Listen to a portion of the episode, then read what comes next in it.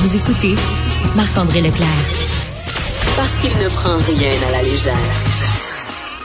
Il ne pèse jamais ses mots. Cube Radio.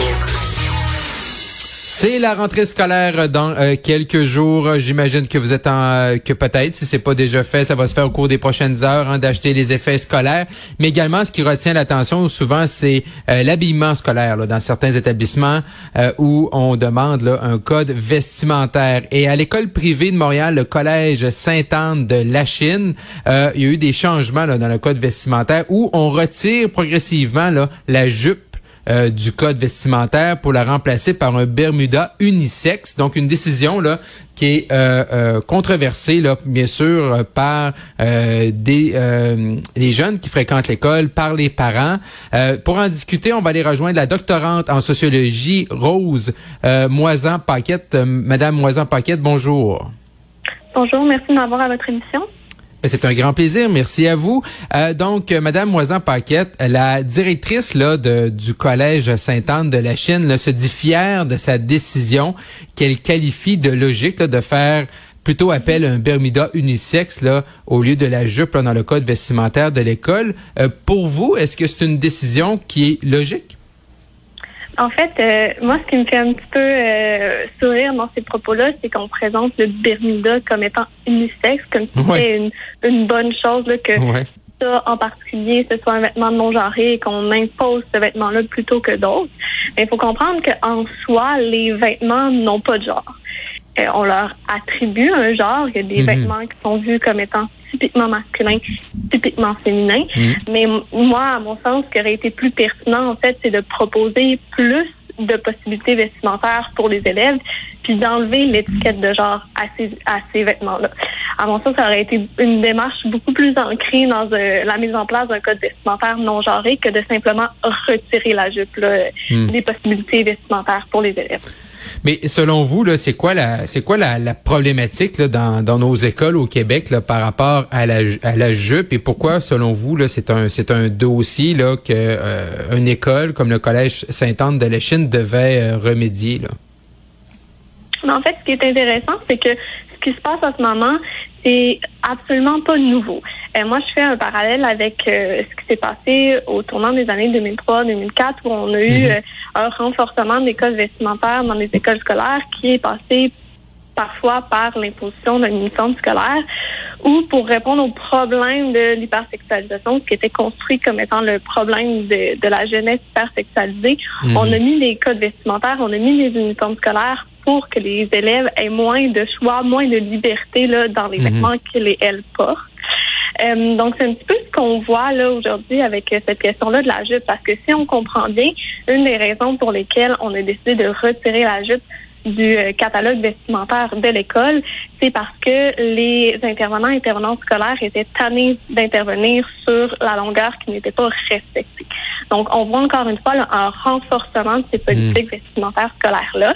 Donc, comme je disais, c'est quelque chose qu'on a vu là, au début des années 2000, mais c'est quelque chose aussi que moi, dans mes recherches, j'ai ressenti que certaines écoles, justement, parce qu'elles sont tannées d'intervenir sur des codes, vont finir par les renforcer. Mais dans ces mesures-là, on ne se questionne pas sur la pertinence des politiques vestimentaires en elles-mêmes et encore moins sur le fait que bien souvent, ces politiques-là vont venir intervenir directement sur les corps des filles qui sont posées comme étant problématiques lorsqu'ils sont visibles dans l'espace scolaire. Donc, hmm. on n'est vraiment pas dans une réflexion globale. On est vraiment plus dans, euh, on essaie de mettre un plaster sur le problème en disant, bon, hmm. on va faire ça plus restrictif. La directrice de l'école, euh, en fait, la directrice du collège Saint-Anne de la Chine, là, euh, Julie Dubois, estime que euh, d'ici peu de temps, les autres écoles également vont suivre ce mouvement-là. Selon vous, avec vos recherches, avec ce que vous voyez, est-ce que vous pensez que dans un an, deux ans, cinq ans, vraiment la jupe là va être euh, mise à la poubelle et on va se retrouver avec un Bermuda là, unisexe? Mais ce qui est intéressant, c'est qu'on voit des tendances contraires. Euh, euh, à mon sens, à moi, j'ai vu euh, deux écoles qui avaient complètement aboli le code vestimentaire. Donc, il y a autant des écoles qui vont décider de se débarrasser de ces mhm. règles-là, puis des écoles qui vont venir renforcer les règles. Fait que c'est intéressant de voir cette tension-là entre les directions d'école qui sont tannées d'intervenir puis qui vont faire le choix de mettre des règles plus strictes, Puis, au contraire, les directions d'école qui vont entendre ce discours militant-là de certains Mhm. certaines élèves qui vont critiquer les codes vestimentaires, qui vont juger sexistes, qui vont juger désuets, puis qui vont demander soit qu'ils soient euh, plus souples ou qu'ils soient simplement retirés. Donc, on voit vraiment une tension en ce moment entre ces deux pôles-là, là, si je peux m'exprimer comme ça. Hmm. Donc, euh, donc c'est ça. Donc, dans certaines écoles, on enlève tout simplement le code vestimentaire, donc pour laisser euh, plus de choix. D'un autre côté, là, je, pour les gens là, qui n'ont pas vu l'image là euh, du Bermuda unisex, euh, vous pouvez aller le voir là sur euh, l'article sur le site du Journal de Montréal. Euh, moi, je suis pas un, un- un expert de la mode, mais euh, on peut voir quand même que c'est pas c'est pas un Bermuda là euh, qui a l'air ultra agréable à porter là, ou qui se démarque là. Euh, je sais pas si vous avez eu la chance de le voir vous-même là. C'est pas, euh, je veux dire, c'est pas une, une pièce de collection là.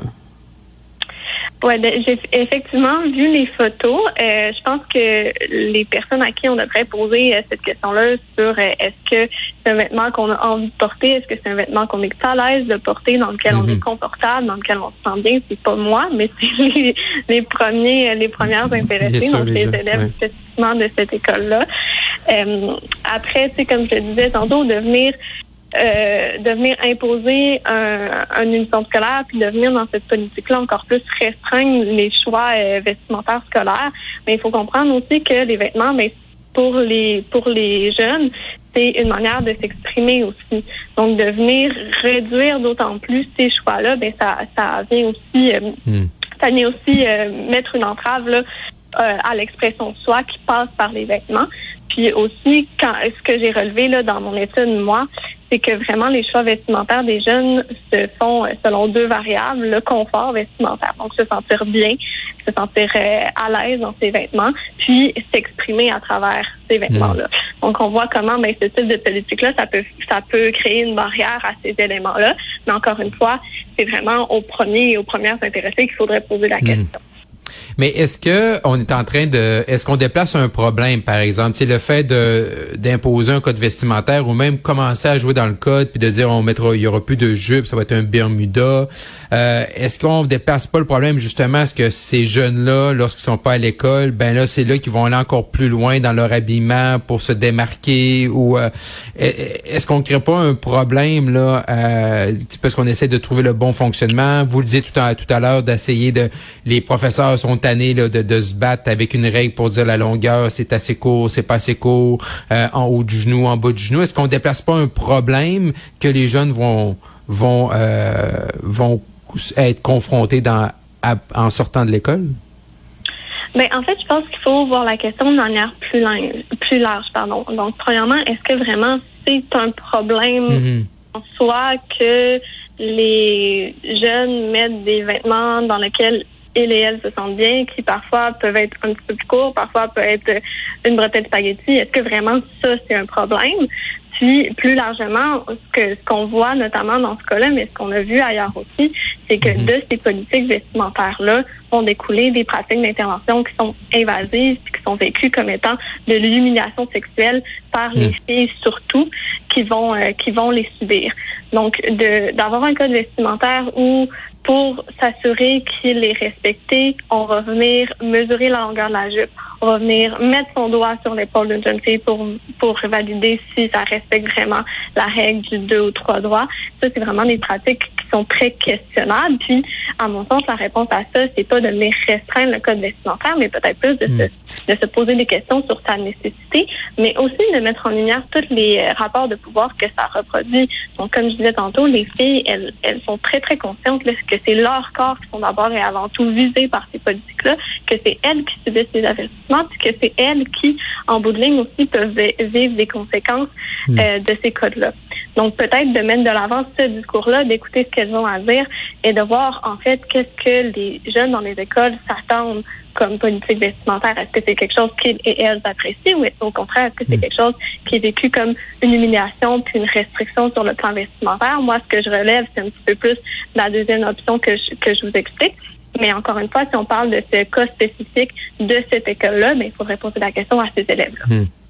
Excellent. Rose Moisan, paquette doctorante en sociologie. Un gros merci d'avoir été avec nous cet après-midi. Merci beaucoup. Bonne soirée.